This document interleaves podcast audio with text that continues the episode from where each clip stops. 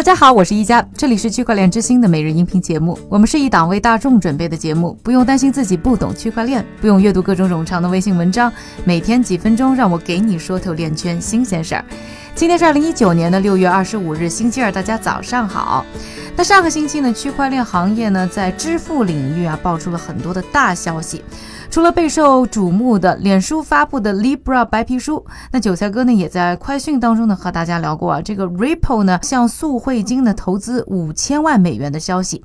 同时呢，速汇金呢则将使用呢 Ripple 的 XRP 通证以及呢 X Rapid 这样的产品呢来处理跨境支付和外汇结算。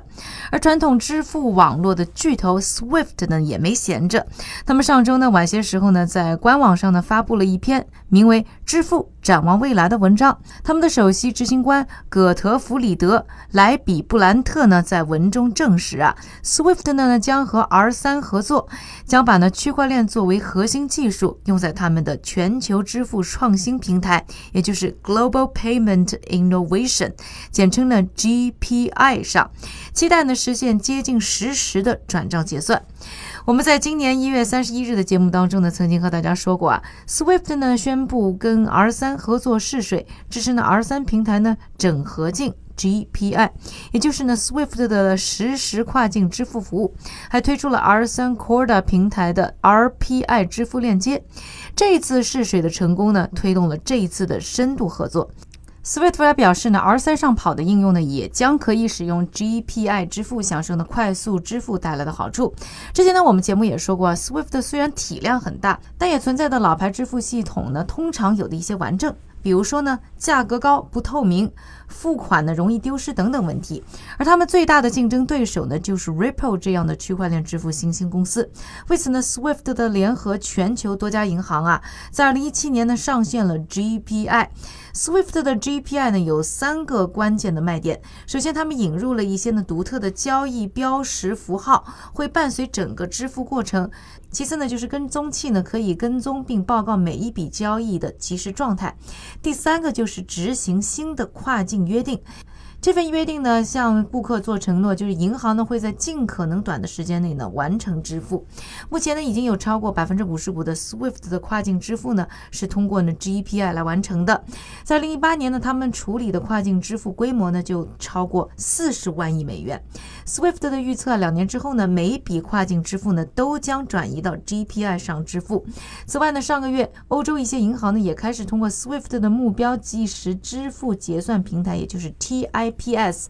进行的 GPI 跨境即时支付，Swift 呢还和欧洲央行合作，希望通过呢 PITS 啊将即时跨境支付的范围呢扩大到欧洲市场。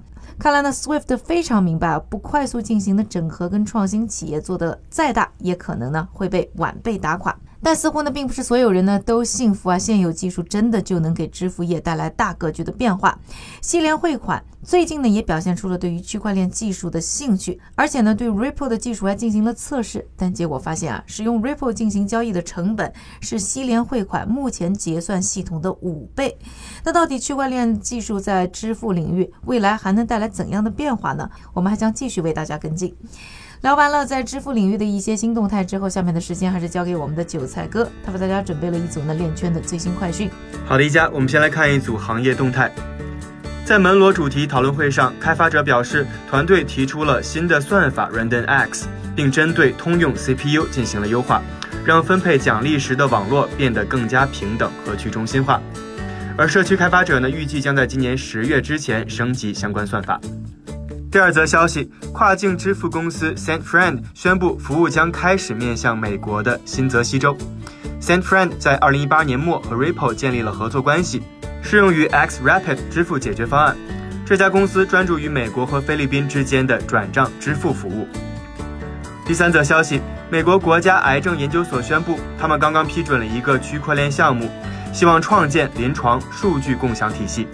预计呢，这一系统将使用 IBM 的 Hyperledger 区块链，在医保提供方、病人和研究所之间共享临床数据。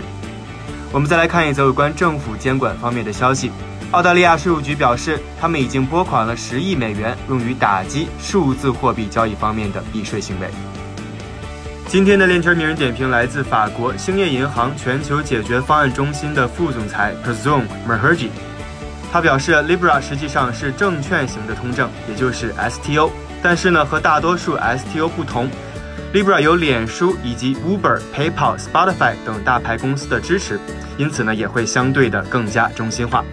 感谢韭菜哥的分享，也感谢各位的收听。我是一加区块链之星，还原区块链最真的样子。我们明天再见。